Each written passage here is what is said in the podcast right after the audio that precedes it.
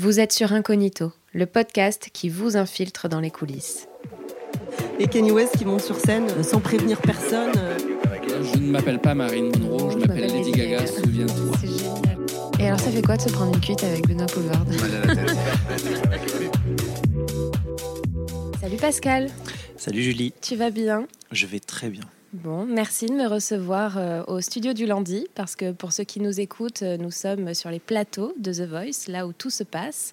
Donc je suis ravie euh, que tu m'accueilles dans ces beaux studios pour une interview pas comme les autres. Alors Pascal, tu es aujourd'hui directeur adjoint des programmes chez ITV Studio. Tu es aussi producteur artistique de The Voice depuis plusieurs années. Comment on devient producteur d'une si belle émission? Quel est ton parcours? Alors le, parcours est chaotique, mais un peu comme tous les parcours, sinon c'est pas drôle.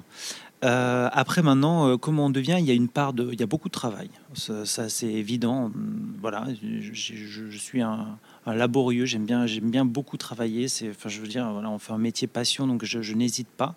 J'aime, j'aime ce que je fais, donc je n'hésite pas. Euh, et après, il y a une part, euh, un- un- une petite part de chance évidemment, et puis, et puis de la volonté. Donc effectivement, ça, c'est- on devient producteur de The Voice. euh, moi, ça j'ai mis du temps. Euh, je, voilà, je, suis quelqu'un qui, laisse les choses venir. Je, n'ai pas le, couteau entre les dents pour euh, réussir.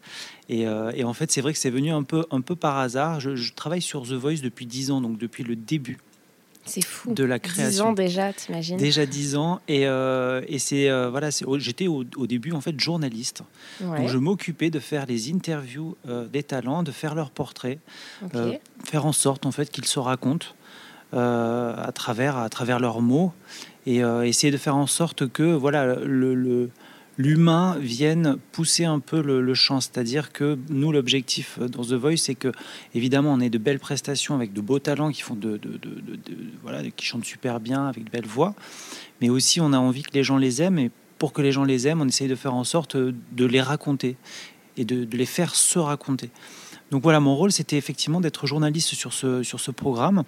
Et puis les choses ont évolué. euh, j'ai la chance- j'ai eu la chance à l'époque de travailler avec Mathieu Grelier, Oui, qui était donc le producteur et qui, euh, qu'il est toujours d'ailleurs. et qui est en fait c'est- assez marrant parce que Mathieu Grelier était producteur, après il est parti, puis il est, il est revenu euh, dans la boucle, mais en tant que directeur des programmes chez. ITV. Donc en fait, on ne sait plus, on, on s'est jamais vraiment quitté. Donc euh, donc c'est C'est un duo qui fonctionne. Et c'est un duo qui fonctionne très très bien. Moi, je suis très heureux de, de- de travailler avec Mathieu parce que je, je pense que dans le métier, c'est tout simplement le, le meilleur. J'apprends tous les jours à ses côtés. C'est euh, c'est assez incroyable. Et c'est vrai qu'à l'époque, donc lors, dès la deuxième saison, on discutait beaucoup, euh, on s'entendait très bien. Et puis il me dit, oh là je cherche quelqu'un pour, pour m'épauler sur tout l'artistique de l'émission. Et, euh, et moi, je lui dit, bah, écoute, franchement, moi, si, si tu es prêt à prendre le risque, je suis prêt à moi prendre le risque et à, essayer. Je, lui ai dit, j'étais très franc avec lui, je lui ai dit, je sais pas si je vais être très bon. En tout cas, j'ai envie d'essayer d'autres choses, j'ai envie d'ou- d'ouvrir mes, euh, mes horizons, on va dire. Et puis tu connaissais déjà un peu les rouages euh, de l'émission. Je donc, connaissais, euh, voilà. C'était, c'était une façon aussi euh, une- pour moi d'évoluer un petit peu et dans un cadre que je connaissais. Alors c'est vrai que c'était la, la- j'avais fait la première saison en tant que journaliste, donc c'est vrai que c'est quand une première saison, on teste beaucoup de choses, on cherche beaucoup de choses, et dès la deuxième, il faut essayer des choses un peu plus, euh, enfin, faut, faut, faut transformer l'essai, comme on dit. Et, euh, et donc il avait cette pression-là, et c'est vrai que moi j'ai proposé ça, je n'étais pas sûr qu'il accepte, et en fait il a accepté, il a dit allez feu, on y va. je prends le pari Et donc je me suis, voilà, grand pari, et je me suis euh, retrouvé à, à, à gérer euh, bah, l'artistique. Alors l'artistique sur The Voice, c'était dans un premier temps effectivement euh, chercher les chansons avec les talents, avec lui, faire le lien entre les talents et lui pour que les chansons soient belles, que ça corresponde à l'émission, que ça corresponde à TF1. Euh, voilà, donc c'était euh, c'était dans un premier temps ça, puis après au fur et à mesure, euh, voilà, je me suis mêlé un, un petit peu de, du stylisme, des, de, de- de- de- des mises en scène. Voilà, je donnais un peu mon avis, un, peu sur tout, sur rien. C'est vrai que c'est un peu abstrait, mais, mais il m'a laissé au fur et à mesure un petit peu plus de place. Et, euh, et, puis après, il est parti.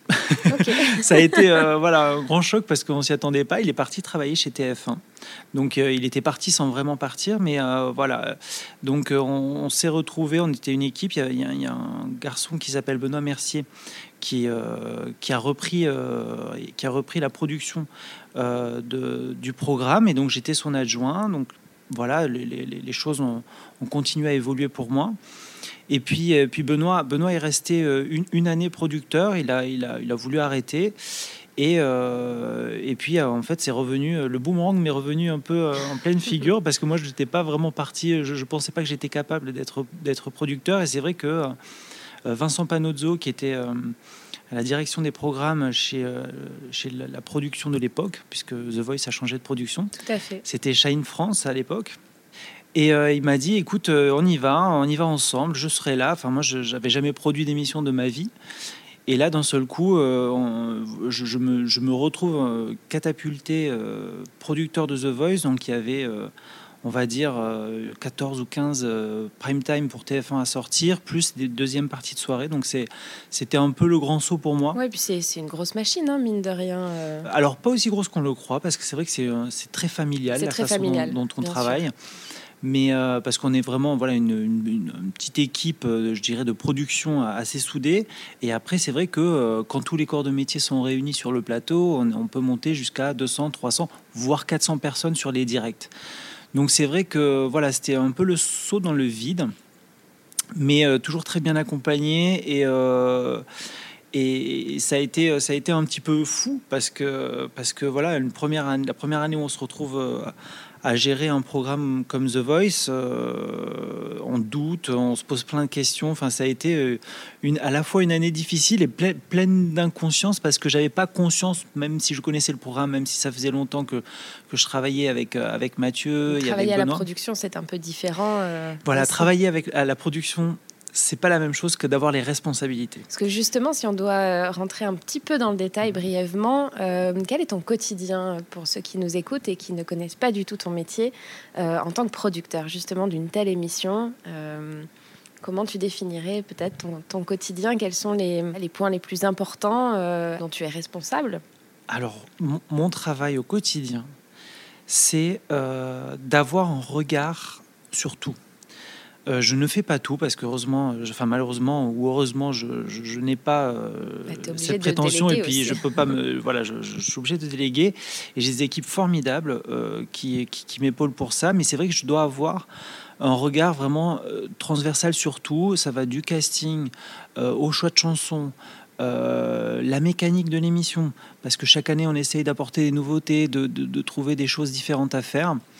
Euh, ensuite, euh, ça, passe par euh, effectivement l'organisation aussi, parce que tout ça, ça s'organise. Donc, effectivement, après, il y a l'instant T, c'est-à-dire s'assurer que les prestations soient bonnes, que les lumières soient bonnes, que, que, que tout le monde puisse travailler dans de bonnes conditions parce qu'il n'y a pas de secret. Euh, les talents font des bonnes prestations parce que derrière ça roule. Hmm. Si ça roule pas, euh, s'ils ne sont pas dans un, dans un confort, je dirais à la fois technique et à la fois humain, ça ne marche pas.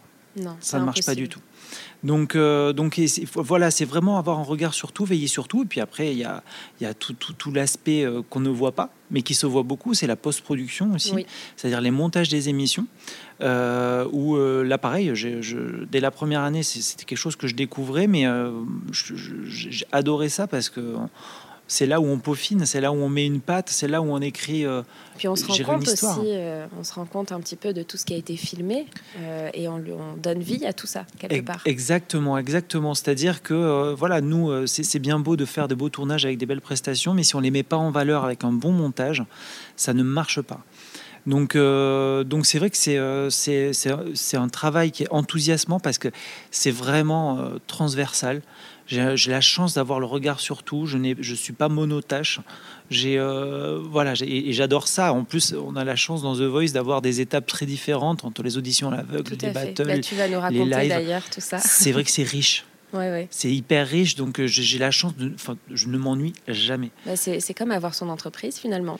c'est ça, c'est une petite entreprise et comme je disais, c'est familial. On est une, une, une, chouette équipe. Je suis entouré, je pense, euh, des meilleurs dans leur catégorie. Je, je, je, je, vais faire un peu de name dropping parce que c'est très important, mais voilà, au, au niveau casting, j'ai un, garçon qui s'appelle Bruno Berberes, qui est juste le meilleur dans sa catégorie, qui, euh, qui arpente. Euh, qui est derrière la plupart des projets d'ailleurs. Ah, mais il est, il est incroyable. Il fait, il fait énormément de, il fait toutes les comédies musicales quasiment en, casting. Il, est, il donne des cours dans des écoles. Il est, et, pour nous, il arpente vraiment la France pour essayer de trouver tous les talents là où ils sont. Donc c'est vraiment, euh, voilà, c'est quelqu'un en plus humainement formidable qui a vraiment des valeurs.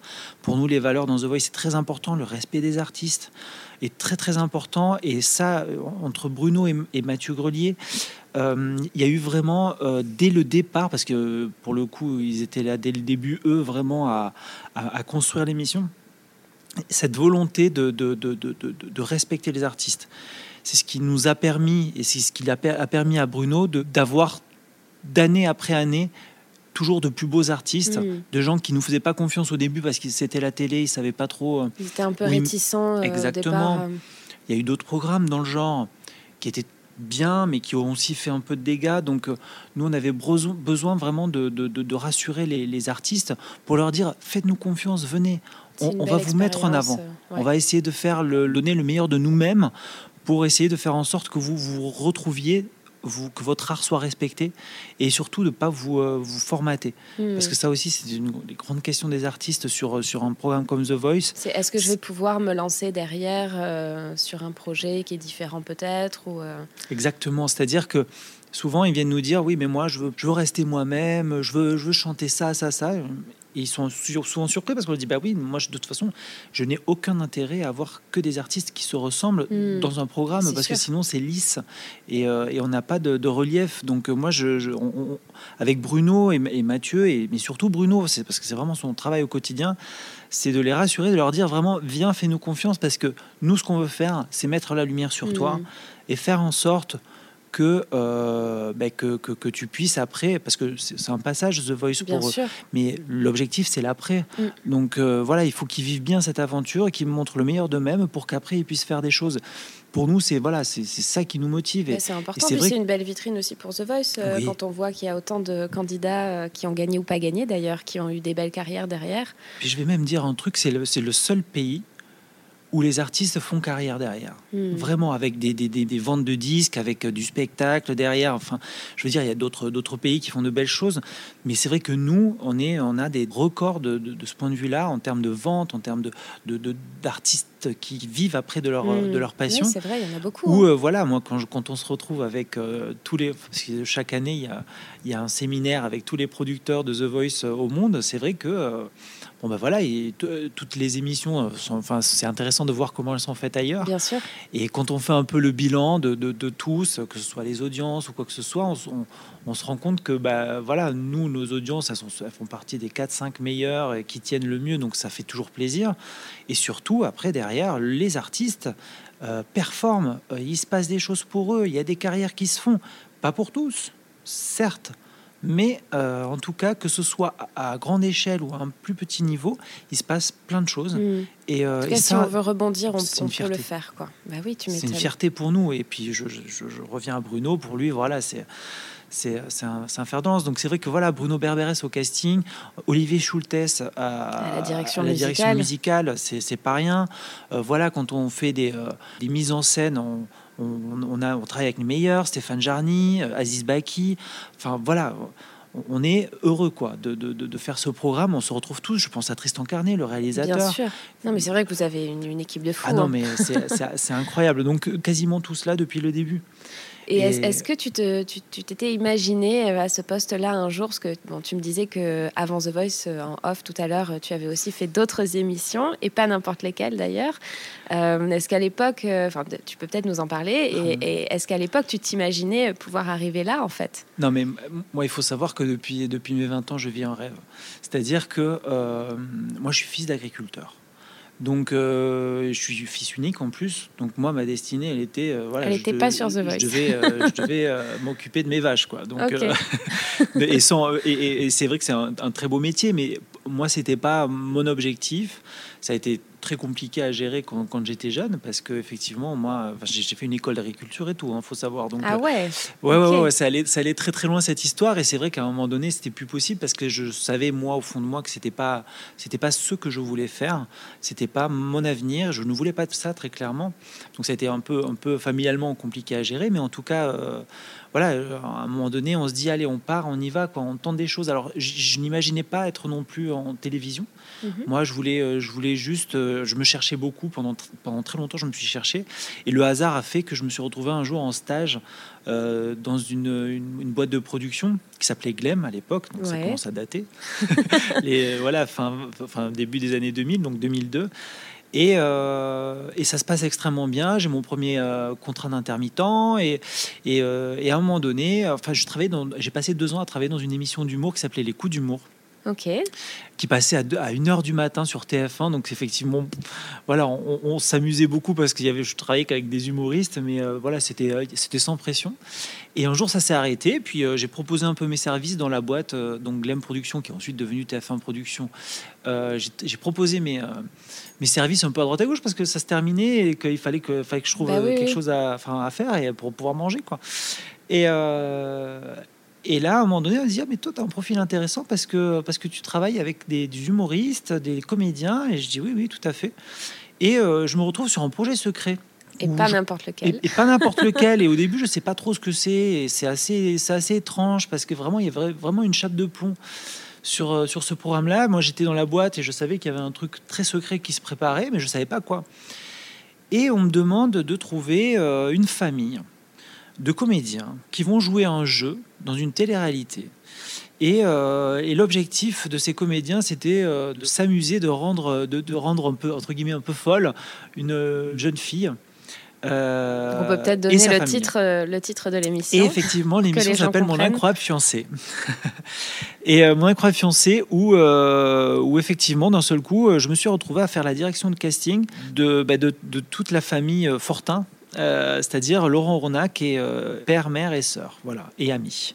Et donc, euh, donc c'est vrai que voilà, c'était une grosse responsabilité parce que voilà, il fallait que le casting côté télé-réalité soit très bon, et il a été très bon, mais il fallait qu'aussi les, les comédiens Bien soient sûr. très bons. Et il fallait que ce Bah, soit L'émission était portée par eux, en fait, quelque Exactement. part aussi. Donc, euh, Exactement. Donc il fallait trouver un, un comédien qui, qui soit un peu en surpoids, un peu ou beaucoup d'ailleurs. Il n'y avait pas de voilà. Il fallait que ce soit un physique un peu hors norme et qui soit très bon. Et, euh, et on va dire en deux semaines, je trouve Laurent Ournac. Et là, euh, effectivement, donc ça va très vite et ça va trop vite pour la production. Et d'un seul coup, ils se disent mince. euh, il faut chercher encore. Donc je cherche encore, je cherche encore. Et je, sincèrement, je ne trouve pas mieux. Et puis moi, je l'a- je l'adorais. J'allais le voir tous les week-ends. Il, était dans des MJC, sur des, des, des ligues d'improvisation amateurs. N'était même pas dans la ligue pro. Ah ouais. Et, euh, et je, je le filmais avec mon petit caméscope de l'époque. euh, je le ramenais je- tous, les, tous les lundis. Je disais, vous avez vu, il est super, il est super. Et en fait, la production me disait, non, mais c'est pas lui. euh, pas assez ci, pas assez là. Enfin, il y avait toujours un problème. Et on arrive, le casting passe au bout de 2, 3, 4 mois. Donc euh, moi, j'étais au bout d'un moment, avancé, quoi, mais c'était difficile parce qu'on n'en trouve pas à tous les coins de rue des profils comme ça. Et, euh, et, euh, il j'étais en- vraiment, encore une fois, un profil qui puisse euh, vraiment euh, Exactement. soutenir l'émission. quoi. Et c'est vrai que Laurent, pour le coup, euh, il a été... Il a été incroyable. Bah, Il a été incroyable du début jusqu'à la projet, fin. quoi. Et, et surtout, personne n'y croyait. Et donc, comme moi, j'étais le seul à y croire, ben, le jour où on a tourné, dès la première heure, tout le monde m'a dit Waouh, incroyable.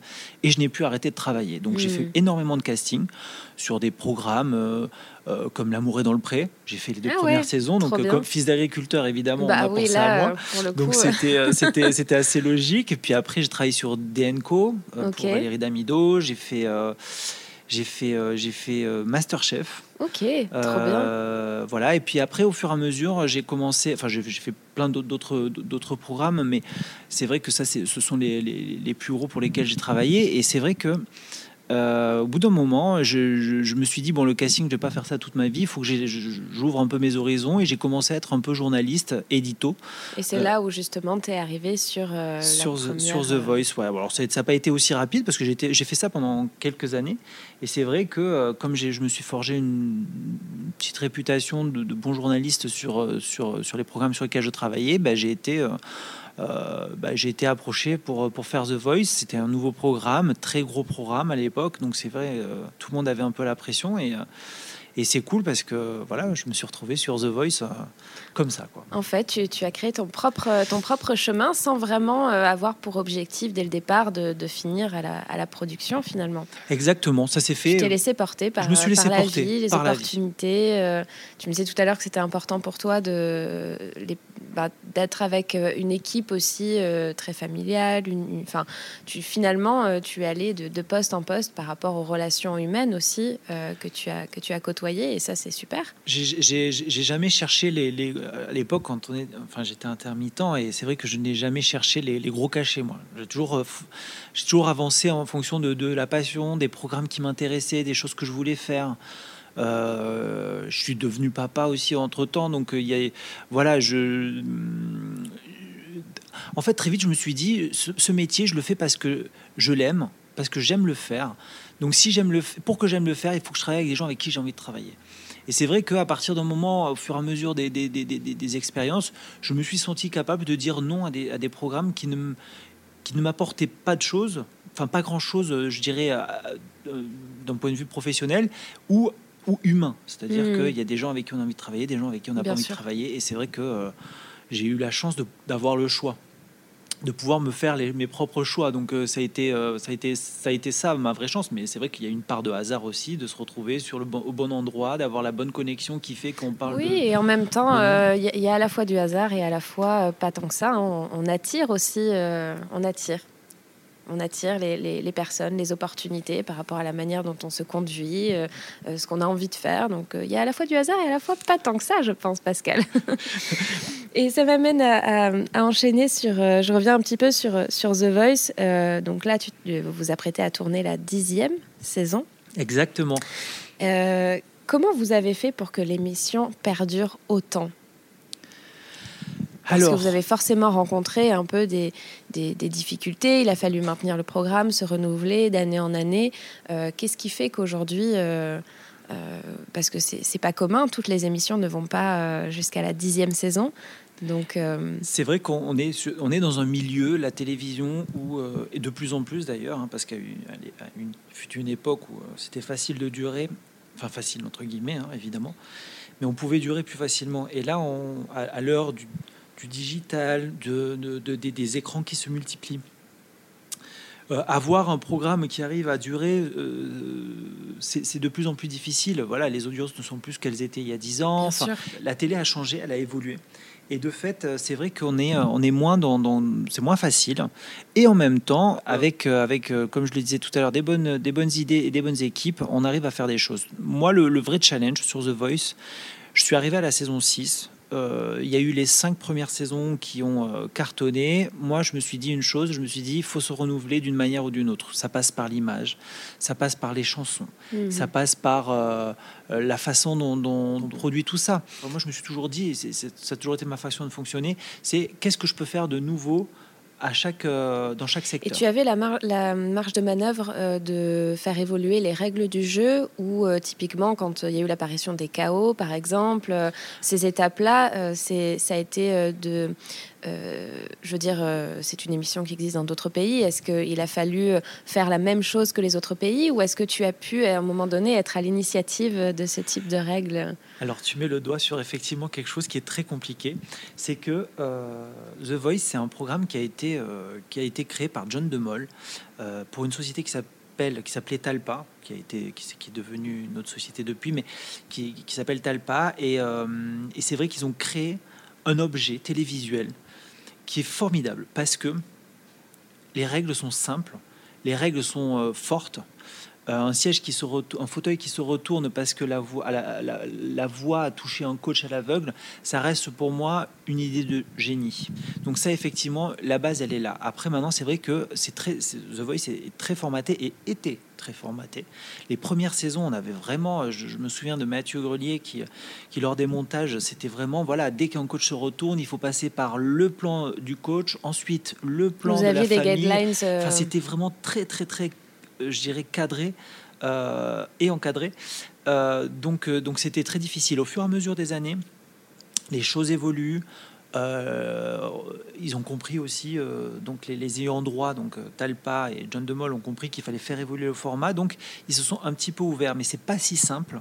Et aujourd'hui, dans le cadre de The Voice, euh, essayer de créer des nouvelles choses, des nouvelles étapes, ça reste un parcours du combattant. Hmm. Euh, je pense à d'autres programmes qui font un travail formidable comme Colanta, où euh, chaque année ils arrivent à se renouveler parce que déjà d'une, le, format le permet, le permet de parier l'ayant droit certainement, mais surtout parce que, je veux dire, le champ des possibles.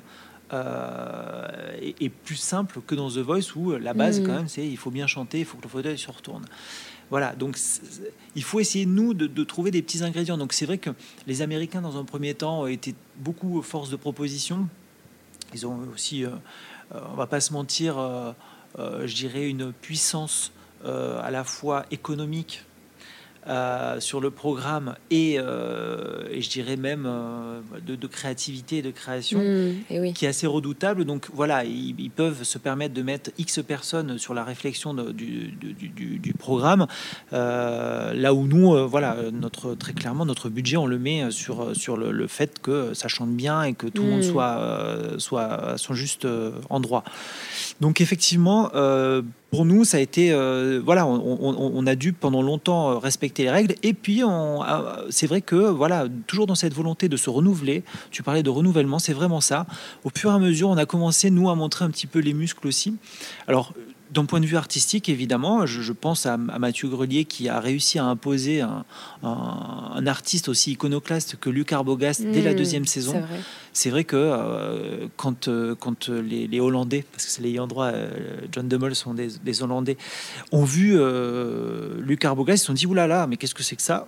Ça sort du, format de voilà de, de, la voix de alors Luc Arbogast a une voix, donc euh, effectivement, ils n'ont rien pu dire.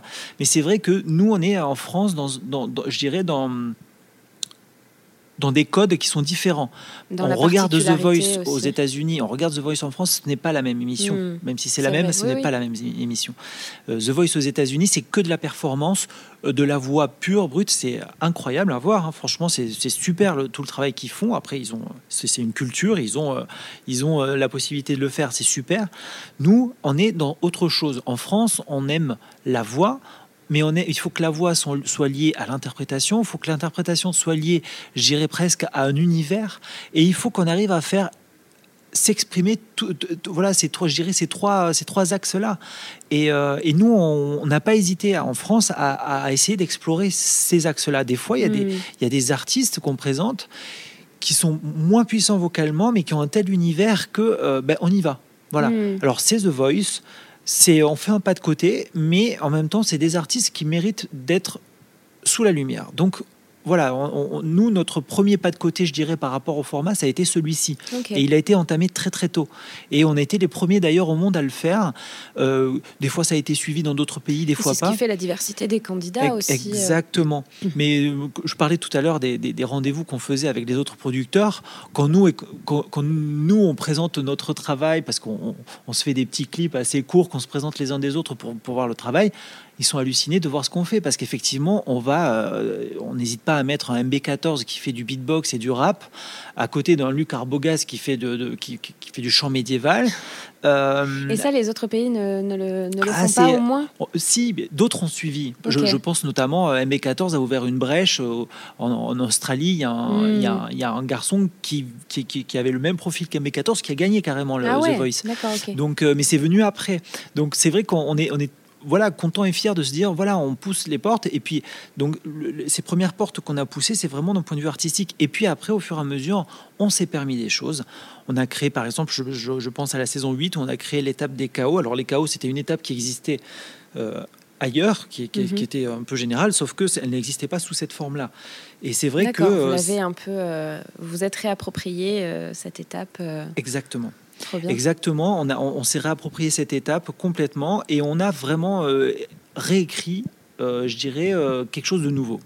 Ça a été très dur au début parce que effectivement, le, donc les ayants droit estiment que c'est eux qui doivent créer les choses et que ça ne doit pas venir. Mais là, c'est vrai qu'on est revenu, on est venu vers eux avec quelque chose d'assez redoutable. dans la narration parce que c'est quelque hmm. chose voilà un épisode se suit un peu comme un comme un comme une série, quoi. Comme, et puis d'ailleurs, on n'a pas hésité, nous, en, en, termes de montage et de post-production, à faire en sorte que les, les, les épisodes se suivent, qu'on raconte des histoires, quoi. Donc, qu'on ait envie de rester devant son écran après aussi. On, va on a envie de regarder l'étape d'après. Ah, exactement. Mais qui va rester, qui va partir? Exactement. Donc voilà, on a créé en saison 8 donc cette étape des chaos, et c'est vrai que ben, c'est génial parce que ça a fait Flores, l'Afrique du Sud là de suite euh, se l'a approprié avec des petits aménagements et donc ça, c'est, voilà, ça fait plaisir aussi. Et puis, euh, et puis, puis là encore, là, on vient de carrément de créer une, je dirais, une nouvelle variante. De, The Voice, quelque chose qu'on est en train de tourner maintenant, qui va arriver euh, en 2021, qui s'appelle The Voice All Stars, où on réunit, alors pour la première fois au monde, il y aura cinq fauteuils avec cinq coachs. Trop bien. Euh, donc ça, c'est vraiment quelque chose d'assez nouveau. Où euh, pareil, au début, ils nous ont regardé en disant, euh, vous êtes sûr Et en fait, on leur a expliqué par A plus B que, ben voilà, nous, on a, on a parmi tous nos coachs, cinq coachs qui, qui ont tous eu deux ou trois victoires. On a envie que ce sont les coachs les plus emblématiques, je dirais, de, depuis, depuis le début. On, on s'est dit, on veut les réunir pour pouvoir s'amuser à nouveau. Et vous faites revenir aussi les anciens candidats Et on fait revenir les anciens talents qui ont participé. Et euh, ça, c'est une voilà, c'est quelque chose d'assez énorme parce qu'on a, on a tourné les, les, les, les premiers épisodes. C'est euh, incroyable. C'est incroyable parce que bah, nous, on voit dix ans de notre, de notre passé bah professionnel. oui, c'est sûr que pour vous, ça doit être assez, euh, revenir assez sous nos énorme. yeux. Ouais, et puis les coachs ont vécu des émotions énormes, les talents aussi.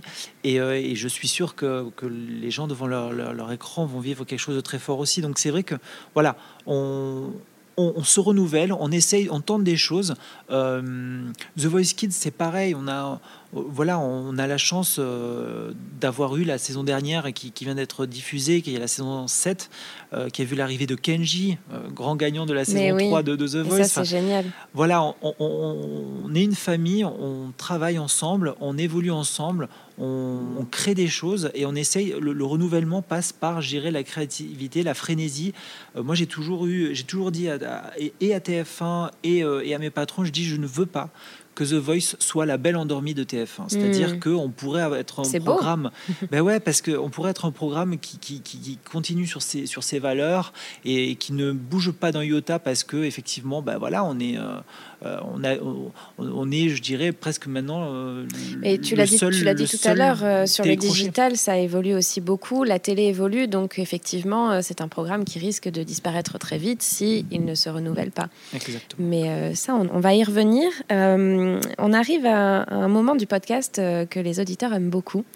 c'est le moment des anecdotes backstage. et j'ai envie de te demander, Pascal, quelle a été, je sais pas, est-ce que tu pourrais nous raconter une petite anecdote, un moment, un de tes plus beaux moments euh, sur, euh, sur The Voice ou, ou au contraire euh, une émission qui s'est mal passée puis finalement ça a été une, un, de tes plus beaux souvenirs? Je sais pas. Je te laisse nous donner quelques, quelques anecdotes. Ah, les anecdotes, oh, les, anecdotes backstage. Oh, il y, aurait tellement de, choses à raconter en, dix ans. C'est on, a, beaucoup ri, on a beaucoup pleuré parce qu'il y a beaucoup d'émotions. Je dirais s'il y a vraiment un truc que je retiendrai, une séquence que je retiendrai, c'est euh, le jour où, euh, à cause d'une prestation, tout le plateau a dû s'arrêter parce que parce qu'il y avait une émotion tellement forte, les coachs ne pouvaient pas continuer, euh, les techniciens, moi c'était c'était assez fou. C'était lors d'une battle de la saison 7 qui opposait Maël et Goulan. Maël, la gagnante de la saison 7, et Goulan, qui est un artiste euh, qui, avait, qui a une cinquantaine d'années et qui, euh, qui venait de euh, Nouvelle-Calédonie. Et ils se sont retrouvés tous les deux sur une, sur une battle ensemble dans l'équipe de Zazie, où Zazie a choisi une chanson qui s'appelle Fragile, Fragile de, de Sting. Et, et c'était assez étonnant parce que il s'est passé un truc assez inouï où la battle était belle comme plein de battles, mais il y a eu ce jour-là j'irais euh, un supplément d'âme qui n'a pas eu qui, n'a pas eu les autres fois. Goulan, euh, qui était euh, qui était un des héros, j'irais, de la saison, a laissé la place à une jeune pousse en devenir, à une artiste qui, qui selon lui, méritait d'aller plus loin parce qu'elle avait beaucoup de choses à gagner en allant plus loin. Hmm. Alors que lui, il aurait pu aller plus loin sans aucun problème, mais il avait sa carrière, il l'avait déjà faite. C'est beau. Et là, d'un seul coup, euh, d'un seul coup, il s'est euh, volontairement mis au service de Maël. Et il s'est entre, entre guillemets un peu sacrifié. Et euh, ça a été assez intense parce que les coachs ont vu ça sous leurs yeux euh, se produire, mais sans les mots, juste avec une chanson. Hmm. Et c'était euh, d'une pudeur extrême, d'une élégance euh, extraordinaire. Et, et c'est vrai qu'au moment du choix où Zazie, ben, par évidence, s'est dit bon, ben voilà. Pardon. C'est le moment où Zazie euh, vraiment, vraiment s'est rendu compte que de la chose où elle a, elle a, elle a fondu en larmes parce que c'était beau, parce que c'était dur pour elle de devoir dire à Goulan euh, je me sépare de toi parce que Mm. je suis pas sûr que euh, ce soit aussi clair pour elle euh, avant ça. Et c'est vrai qu'à ce moment-là, vous vivez tous cet Et instant. on vit ça, et puis, puis Zazie s'effondre, donc c'est c'est assez rare parce que c'est c'est une femme euh, voilà, qui, qui, qui- a, qui a ses émotions, mais qui, qui a aussi énormément de pudeur. Puis derrière, Florent Pagny s'effondre. Il a des mots extrêmement forts, extrêmement puissants, où, tout ce que tout le monde a ressenti, ben lui, le formalise, parce que c'est une de ses grandes qualités, c'est qu'il il, parle comme il réfléchit. C'est euh, extraordinaire parce qu'il est très intelligent. Et, euh, puis, puis, Pascal Obispo, euh, pareil. Et là, d'un seul coup, tout le plateau, il se passe un truc assez étrange. Le choix se fait, le départ de Goulan se fait. Et, euh, et tout le monde est obligé d'arrêter alors qu'il n'y avait pas de pause de prévu. Tout le monde est obligé d'arrêter. Et donc, effectivement, moi, je, je vais, euh, je pars très vite pour me. Le cas régie, euh, c'est pareil, il y avait beaucoup d'émotions. hein. Je, je- je- on a tous Donc, le versé régie, notre larme. pour ceux qui nous écoutent, c'est là où il y a le réalisateur, le script. Enfin, c'est vraiment un camion qui est à part du studio Exactement. et qui gère un petit peu les prises de vue. euh, voilà. Exactement, et c'est vrai que voilà, il y avait déjà une ambiance assez étrange dans, dans le cas régie. Et puis là, je, je- je- je- je me promène dans les travées du ba- des, des backstage, et au fur et à mesure que j'avance pour aller voir les coachs, parce qu'ils sont vraiment de l'autre côté du plateau, les coachs euh, quand, ils- quand ils sont en pause, je m'aperçois qu'il y a tous les techniciens en larmes. C'est fou. C'était incroyable. C'est-à-dire que on parle de techniciens, il y a des jeunes et il y a des moins jeunes, des gens qui, tra- qui, Oui, il y a qui tous les travaillent âges. Tu disais tout en- à l'heure, il y a presque 300, 400 personnes parfois. Exactement, et c'est des, des, des souvent des gaillards, hein, parce qu'on parle de techniciens. hein. c'est pas, euh, voilà, ceux qui s'occupent de la lumière, c'est des bonhommes. Et, euh, et là, d'un seul coup, je me dis, waouh, euh, on vient de vivre un truc extraordinaire, parce que là, même eux qui connaissent cette émission depuis des années, qui font d'autres programmes, des beaux programmes, Oui, qui en ont et je me vu, dis, euh, des- là, il vient de se passer quelque chose d'assez, d'assez dingue. Et effectivement, voilà, si je devais retenir une, anecdote backstage, c'est vraiment celle-là où je me dis, c'est vraiment le jour où tout s'est arrêté, où euh, vraiment les, des, des pauses qui habituellement durent euh, 15 minutes, on a dû prendre 30 minutes parce que derrière, euh, personne ne pouvait reprendre, quoi. C'était incroyable, incroyable, incroyable. Et je me dis, voilà, que, que, que, que quand il arrive des choses pareilles, euh, bah, on est content de faire ce métier. Tu m'étonnes. Parce que euh, derrière, effectivement, Maël euh, a marqué les esprits et, et je pense que Goulan lui a donné, lui a donné la, la force et les ailes pour aller jusqu'au bout, tout simplement. Trop bien, bah, c'était une très belle anecdote, effectivement. Euh, on parlait tout à l'heure du, du- du processus. Euh, pour ceux qui, justement, euh, toujours dans, dans l'idée de connaître un petit peu comment ça se passe euh, The Voice derrière, euh, effectivement, tu parlais du fait qu'il y avait plusieurs étapes différentes. Donc, si tu peux nous en parler un petit peu. Donc, il y a les castings. On Ah ne va pas tout de suite, on va pas tout de suite sur les auditions à l'aveugle. Euh, il faut le savoir. Pour ceux qui ont envie demain, par exemple, de tenter l'aventure, euh, il faut qu'ils soient préparés à, à passer plusieurs étapes. Alors nous, on ment à personne. hein. C'est un parcours du combattant. Les castings de The Voice, en vrai, euh, Il faut s'accrocher. hein, faut s'accrocher. faut s'accrocher et euh, il faut savoir que The Voice, euh, comparé à d'autres télécrochets euh, qui étaient qui étaient super, parce que moi j'ai été nourri à la Star Academy, j'ai été nourri à, à Nouvelle Star. C'est vrai que le plus gros budget de The Voice ne se, se passe dans, dans, dans, dans- dans des choses qui ne se voient pas à l'écran. C'est pour ça que C'est- important d'en parler, je ah, pense. ah oui, oui, non, mais c'est vraiment important. C'est-à-dire que euh, c'est l'un des programmes les plus chers de, de- de France aujourd'hui parce que euh, déjà, ce qui se voit à l'écran est beau. On essaye de faire des belles lumières, des, be- des beaux montages. On se donne vraiment les moyens de faire les choses bien. Mais ce qui coûte le plus cher, c'est ce, qui ne se voit pas, c'est ce qu'on fait derrière, toute la préparation. Le casting, c'est un casting qui dure des mois. Il faut savoir que on commence les castings au mois de mars. Euh, que pendant voilà Bruno Berberes et ses équipes vraiment écument autant le digital, tout ce qui se passe sur le net que que, que les, concours en province, que voilà c'est ça vraiment les écoles. On, est vraiment on essaye d'être vraiment partout et ça met plusieurs mois. Donc effectivement le casting commence en mars et il se finit la veille du dernier tournage parce que jusqu'au bout on peut accepter encore si quelqu'un arrive et qu'il est prêt, qu'il est formidable, on le jusqu'au bout, on peut se dire allez feu, on y va et il monte sur scène quoi. Donc effectivement, c'est un casting qui peut durer, on va dire, 8 euh, à 9 mois. Donc c'est énorme. Et, oui, et puis il y a plusieurs étapes aussi dans ce casting-là. C'est-à-dire qu'une fois qu'on est sélectionné, on passe plusieurs fois devant. Euh, Exactement. la première bah, étape, c'est la vidéo.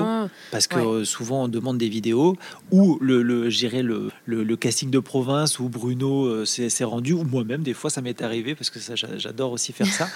Mais tu reviens à tes premiers amours, hein, ah ben, toujours, toujours. Ça, c'est effectivement. Là, tu viens de trouver un fil rouge. C'est vrai que pour moi, le casting, c'est quelque chose d'important, c'est humain. Bah oui, bien euh, sûr. Voilà, moi, je suis quelqu'un d'assez empathique et, euh, et euh, même de très empathique. Tu vas vivre une aventure humaine avec tous ces candidats aussi pendant plusieurs mois, comme tu le disais. Donc c'est Et toutes ces étapes justement servent à ça. C'est-à-dire que voilà, on, a cette première rencontre, qu'elle soit par vidéo ou en province.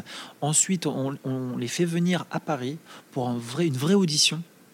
Où là, voilà, pendant plusieurs jours, on voit des centaines de personnes c'est vraiment euh, voilà c'est et puis au bout de dix ans un gros vous travail de fond. vous en avez vu passer hein, j'imagine et en dix ans on en a vu passer. Euh, on a fait le calcul euh, en dix ans on a sur sur la scène de The Voice parce qu'avant d'arriver à la scène il y a tout il y a tout plein d'étapes donc il y a Bien sûr. je vais peut-être reprendre dans l'ordre. En fait effectivement il y a les premières auditions qui sont voilà où on voit des centaines de personnes. Ensuite il y a une autre étape qui est qu'on appelle nous les auditions finales qui est une présentation de la chanson qui est retenue pour les auditions à l'aveugle. Donc on fait un travail en amont de recherche de titres avec eux, donc une prise de tonalité où on travaille avec un hmm. coach vocal. Donc euh, c'est un premier, euh, premier rendez-vous de travail.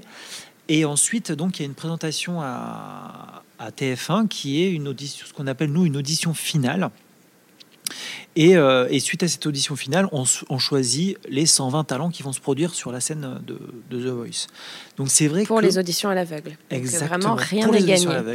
Et c'est vrai que donc voilà, c'est long, c'est fastidieux, mais chaque étape est vraiment une étape de travail où à chaque fois les talents qui viennent, les personnes qui viennent repartent avec en se disant voilà j'ai ça à travailler ou pour la prochaine fois s'ils sont pas retenus il faut que je travaille ci ou ça.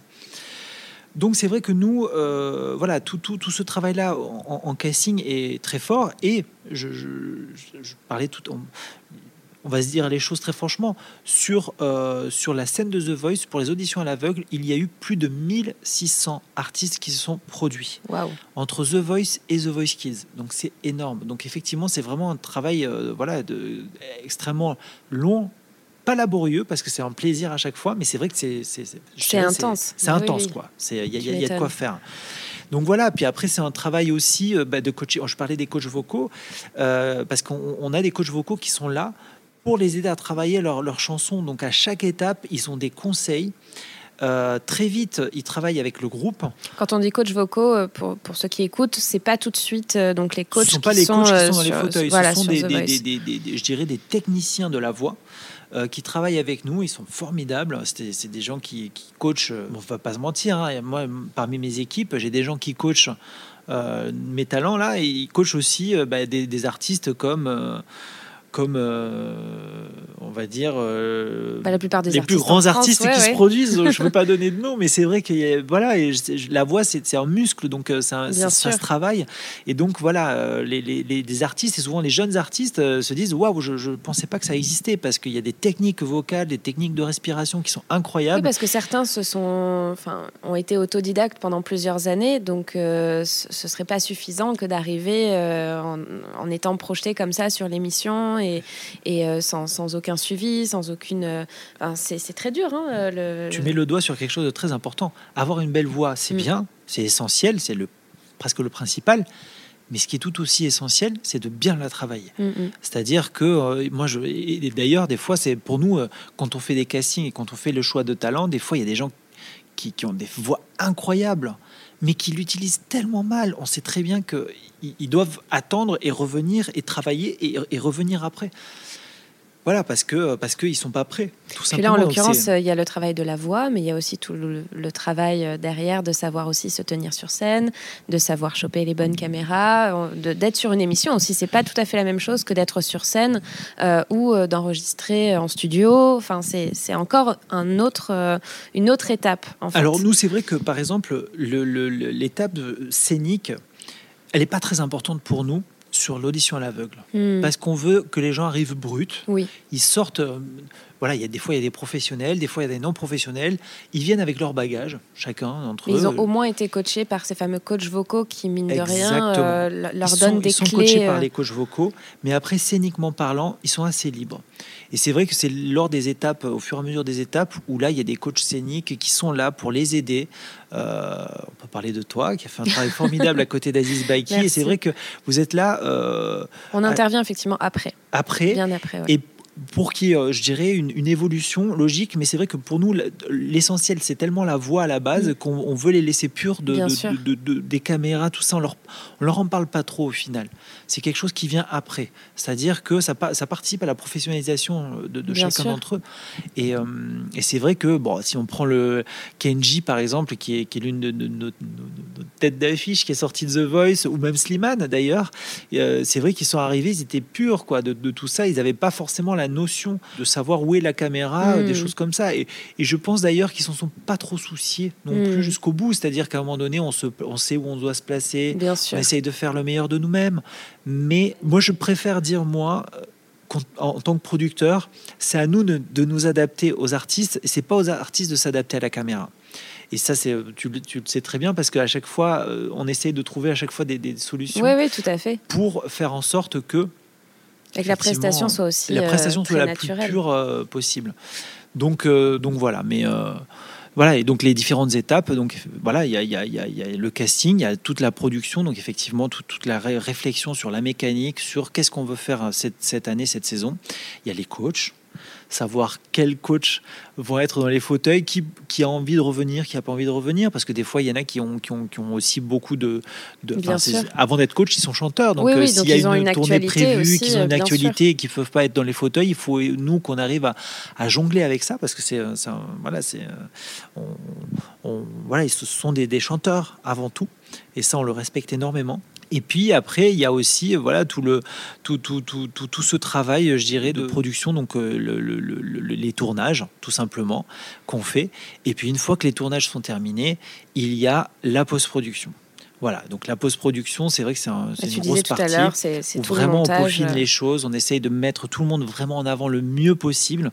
Euh, je travaille avec une, euh, une, jeune femme qui s'appelle Hélène Granet, qui fait un travail de dingue. Euh, qui a, on parlait de se renouveler. Euh, voilà, moi à chaque fois, je, moi dès, ma première saison en tant que producteur, j'ai toujours dit surprenez-moi. Je ne, je, préfère moi vous dire non, mais avoir la possibilité de vous dire non plutôt que de ne pas savoir, de, ne mm. pas avoir euh, de propositions qui puissent m'émoustiller. on a voilà, le, comme je disais tout à l'heure, je veux pas que The Voice ce soit une la grande endormie euh, de TF1 et ça passe aussi par des détails des fois euh, que les, les, les, les, monteurs peuvent nous proposer euh, pour... mais ça y joue beaucoup, c'est sûr, parce que c'est ce que le public va voir. Mais je, reviens à l'étape du, du, tournage. ce qui est génial, c'est que vous maîtrisez... Alors à la fois vous maîtrisez, à la fois pas du tout, parce que finalement les candidats évoluent, sont gardés, pas gardés, vous maîtrisez pas ce genre de choses, mais vous maîtrisez au moins bah, les, castings, vous êtes très investi sur, sur toute la production de l'émission. Mais quelque part, après, euh, c'est la magie du plateau qui opère. Et, euh, donc, euh, enfin, je veux dire, il y a aussi toute cette, toute cette période pour vous qui, qui, est bon, bah, on ne sait pas ce qui va se passer ce soir. Et, et c'est quand même fou. en fait, on, on, fait la cuisine et puis après, on ne sait pas, on sait pas comment le plat va être va être perçu. Mhm. Euh, est-ce qu'il va être aimé, est-ce qu'il va pas être aimé? Il y, a une part d'inconnu. On se donne tous les moyens pour que ça soit bien et que les, ingrédients soient bons, la matière première soit super. Après, maintenant, effectivement, ça nous échappe. Et tant mieux. Et puis, il y a de vraies surprises parce que bah, pour avoir vécu de, plusieurs tournages avec vous, euh, il y a des fois, on est persuadé de ce qui va se passer. On se dit non, mais c'est sûr. Et en fait, euh, là, d'un seul coup, bah voilà. La Tout- magie tout- a opéré autrement, un tout candidat s'est révélé autrement. Et, euh, et, et ouais, c'est bah, beau. hein. Bah, c'est euh, voilà, ce qui fait que The Voice reste une émission euh, à la, authentique en fait. On veut que ça reste authentique. Moi, euh, je ne dis pas aux coachs ce qu'ils ont à faire euh, parce que euh, c'est leur responsabilité euh, de, de- de faire leur choix. Ils c'est ce qui euh, leur permet de jouer le jeu aussi. c'est ce qui leur permet de jouer le jeu, c'est ce qui leur permet de faire exister ce qu'ils ont, euh, de donner aussi, je dirais, une intention, leur intention. Elle est importante. Si on les choisit, c'est pour qu'ils donnent leur intention. Bien sûr. Donc, euh, leur, ça passe par leur choix, tout simplement. Trop bien. Bah écoute Pascal, ça fait presque une petite heure qu'on discute. Euh, J'étais long, pardon. Non, pas du tout, pas du tout, parce que c'est hyper intéressant. Mais moi, j'ai une, petite dernière question. On va pas se laisser comme ça. Euh, une question qui me paraît assez importante. Euh, on parlait tout à l'heure justement de, de toute l'évolution de la télé, du- de l'importance du digital aujourd'hui. Comment tu vois justement l'avenir de, de ces télécrochets comme The Voice, enfin de ces, de ces émissions comme The Voice? Est-ce que tu penses te- Enfin, est-ce que tu penses que The Voice pourrait se tourner à l'avenir euh, sur euh, davantage sur le digital? Est-ce que, euh, voilà, je sais pas comment. Qu'est-ce que tu pourrais nous dire par rapport à ça? Euh, Comment tu, tu vois The Voice euh, dans dans dix ans peut-être? Est-ce que euh, ou tout simplement l'avenir de- des émissions, parce que The Voice ou pas The Voice d'ailleurs. Ah, c'est c'est difficile de répondre à C'est ça. pas une parce que- question piège. hein, c'est Non, non, mais je, vais répondre très honnêtement. Je, je- je ne sais pas. De façon globale, je ne sais pas.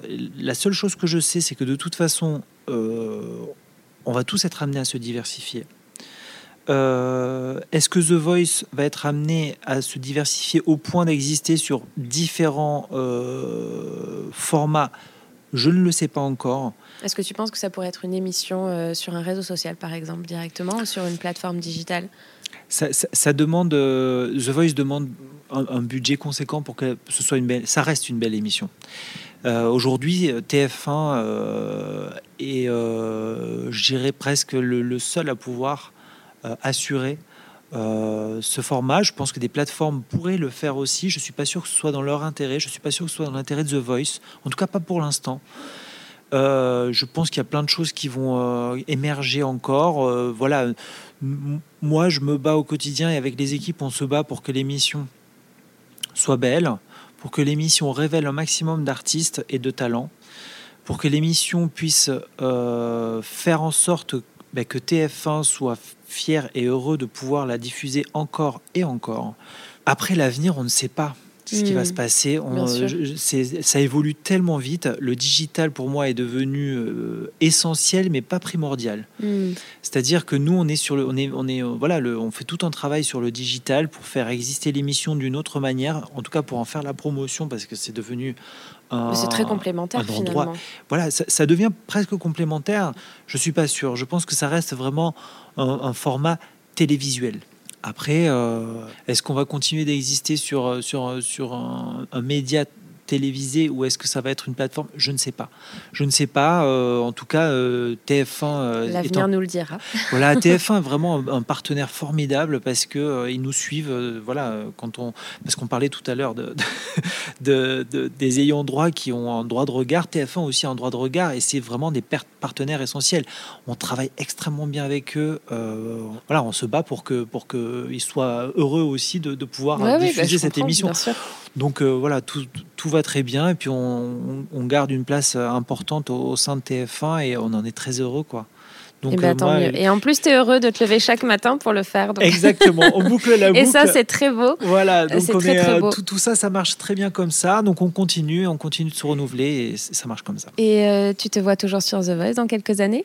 Ou tu aurais euh, d'autres projets, par exemple? Si je te disais rendez-vous dans 10 ans, est-ce que ce serait le même heure, même lieu Ou, euh, ou Ah tu ben, aurais d'autres projets? Ah, ben, moi, j'en serais très heureux.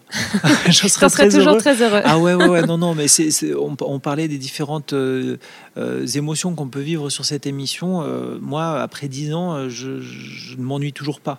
Et le jour où je m'ennuierai, je partirai. Mais je, je- je- voilà, je pense que si, j'avais, si je devais m'ennuyer sur cette émission, je pense que ce serait déjà arrivé. Mm. Et là, ce n'est pas le cas. Donc, euh, donc si je devais me retrouver euh, dans dix ans à The Voice, je pense que ce serait euh, de plein gré. Bon, bah, rendez-vous dans Donc, 10 ans, euh, même jour, même heure alors. Allez, rendez-vous pris.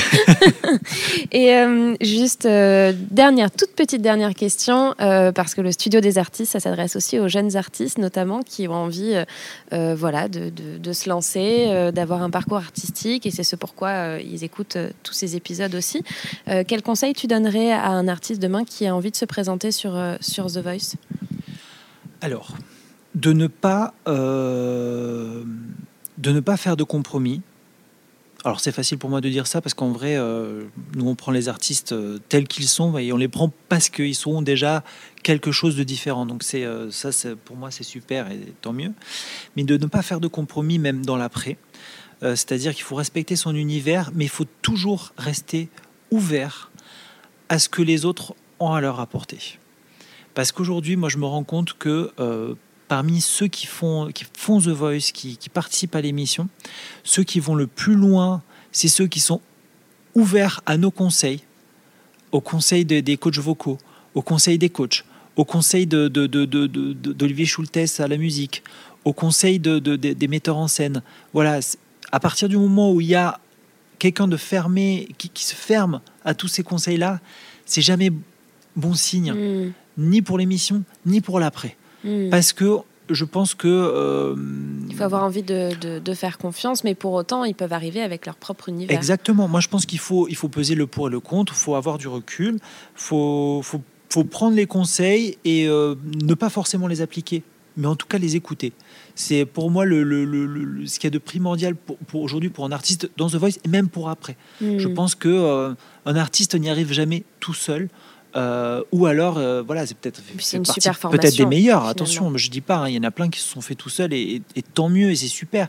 Mais je, je pense que euh, on parlait de diversification des, des, des, des formats. Je pense que là aujourd'hui, même la musique et même l'industrie musicale est en pleine mutation Tout à fait. qu'il y a beaucoup de personnes, peu d'élus au final, et, euh, et que, et que c'est dur, c'est de plus en plus dur, donc il ne faut pas, euh, faut pas hésiter à écouter, à analyser et ne pas se braquer sur quelque chose.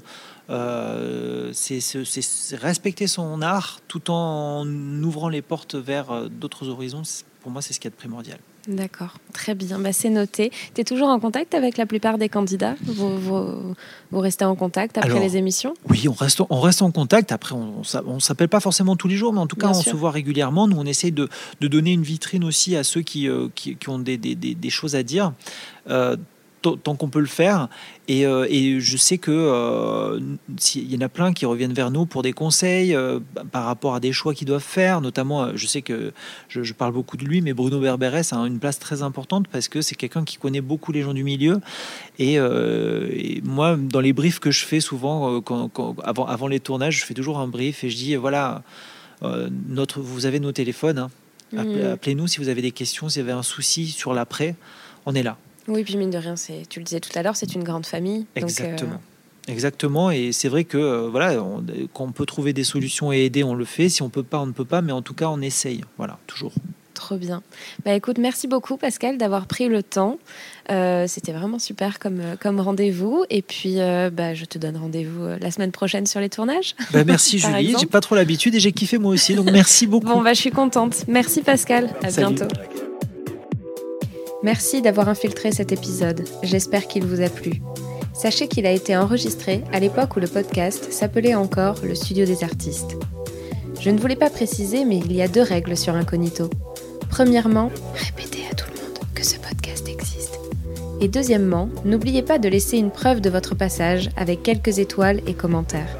Comme ça, je pourrai continuer à recruter de nouveaux curieux. Ah, et j'oubliais, rendez-vous sur les réseaux sociaux. À bientôt sur Incognito, le podcast qui vous infiltre dans les coulisses.